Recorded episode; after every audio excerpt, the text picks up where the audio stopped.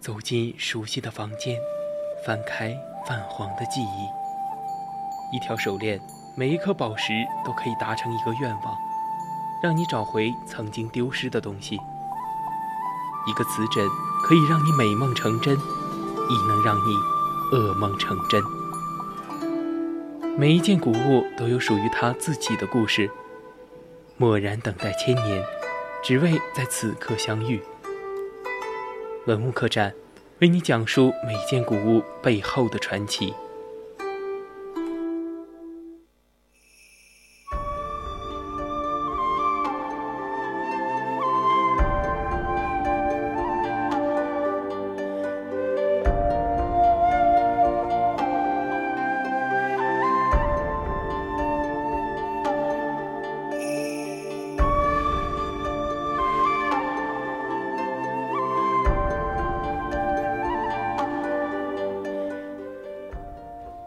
青春调频与您共享，亲爱的听众朋友们，大家好，欢迎您继续收听 Views 广播电台为您直播的百科探秘之文物客栈。那么今天的文物客栈呢，将带你探寻关于竹林七贤砖印魔画的相关知识。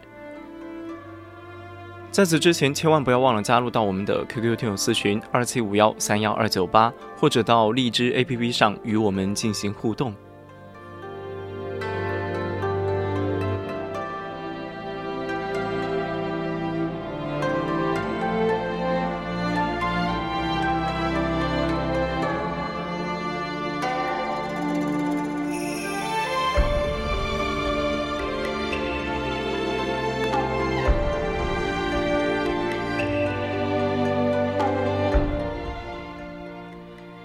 竹林七贤砖印摹画是南朝的墓室画，长二百四十四米，宽八十八厘米，由三百多块古木砖组成。出土时分东西两块，一块为嵇康、阮籍、山涛、王戎四人，另一块为向秀、刘伶、阮阮咸、荣启期四人。这幅砖画纯熟地展现了线条的表现能力。人物形象塑造的简练而传神，八人席地而坐，或抚琴笑歌，或含首倾听，性格颜色鲜明。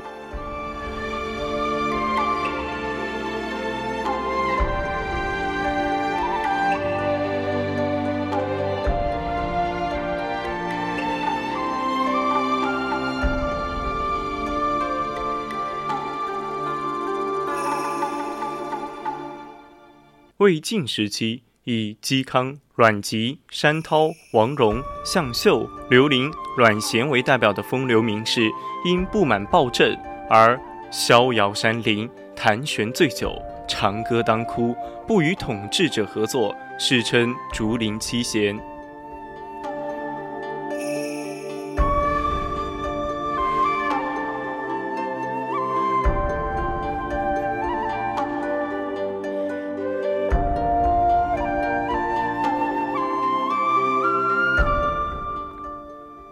而我们的嵇康作为七贤之首，他是一个非常豁达并且非常有文采的人物。文献当中记载，他博宗技艺于丝足特妙，且弹琴咏诗，自足于怀。阮籍则是一个不拘小节、活得非常潇洒滋润的人。他好喝酒，并且嗜酒能笑，而这个笑，就是我们今天所说的把手放在嘴里吹口哨。《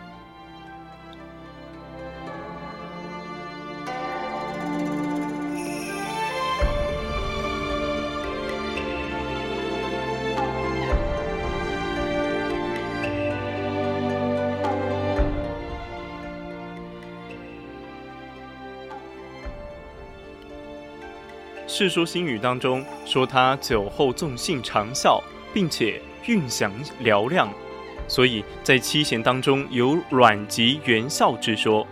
山涛也是一个极能饮酒之人，《山涛传》当中有其饮酒至鹿斗方醉的记录。王戎则是一位为人率性、善发谈端的人物。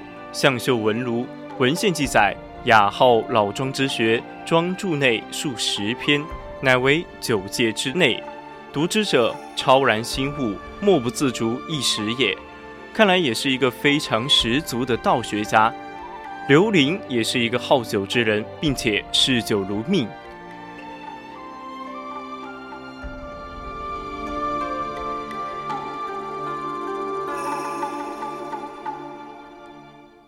另外一位呢，就是阮咸，他通音域，善弹琵琶。当然，这里的琵琶不是我们现在所见的琵琶，而是另外一种被称为阮的一种弹拨乐器。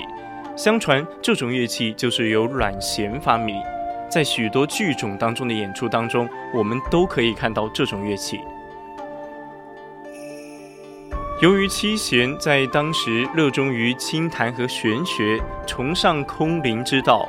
而玄学当中又掺杂了许多一悦情性、自我陶冶、喜心养生的道教因素，颇受知识分子的喜好。而我们的七贤谈吐不俗、潇洒倜傥的人生，亦赢得了知识分子的赞赏。久而久之，便形成了所谓魏晋风度，七贤也便成为了魏晋风度的代表人物。而图中的那一位龙启七，则是由春秋时代的名士。它与七贤有着共同之处，故被画在一起。我们的龙起七则是早于七贤许多年的一个春秋时期的人物。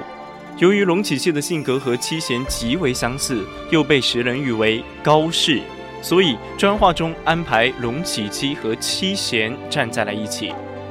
除此之外，龙起七更有为七贤之楷模的寓意。一九六零年四月，在江苏省南京市西桥善街南桥墓葬出土，现藏于南京博物馆。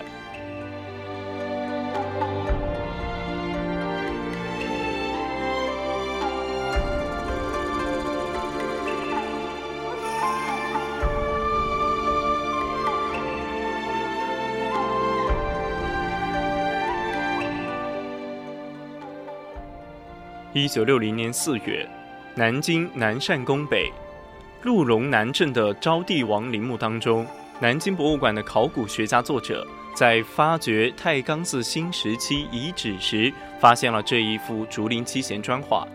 原件分布在墓室当中的南北两壁，由近三百块砖拼砌而成，是同类砖画当中规模最大、内涵最丰富、保存最为完好的一件。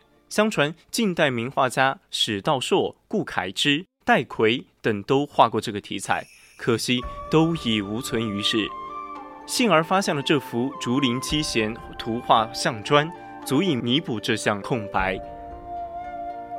见到这幅失传已久的魔画，仿佛也可印证后世代名人世家唐代名人世家孙卫的高逸图当中的渊源所在。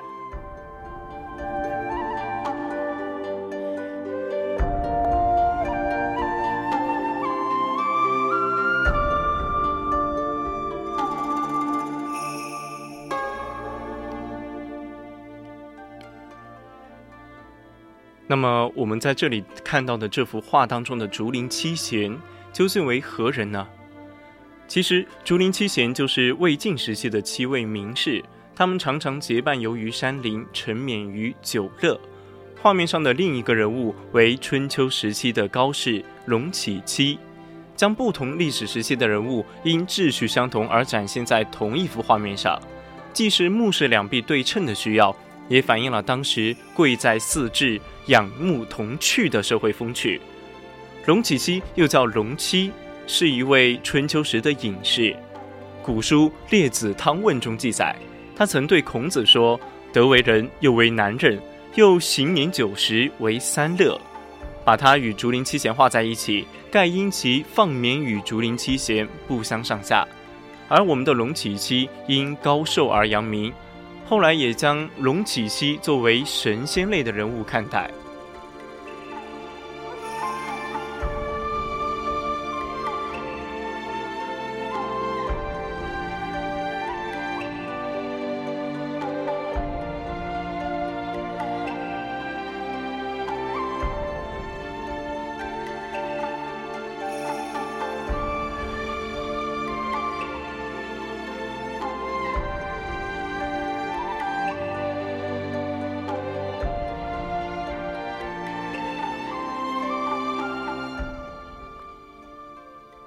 此图画采用的是一种横幅壁画的形式，约在一千五百年前制成，记录了魏末嘉年平年时期在山河河内竹林中七位的清谈名士。但在这幅画上多了一位人物，原因是为了画面构图均衡起见，最后加了一位春秋时代高士龙起期。原画自左至右向横展开，依次为手执如意的王戎、喝酒的山涛、试歌的婉吉以及弹琴的嵇康，静思向秀、怀念的刘伶、波远的阮咸。殿后这位则是由我们的龙起期，人物之间则以垂柳、乔松、梧桐、银杏以及一种不知名的树木相隔，各占一席之地。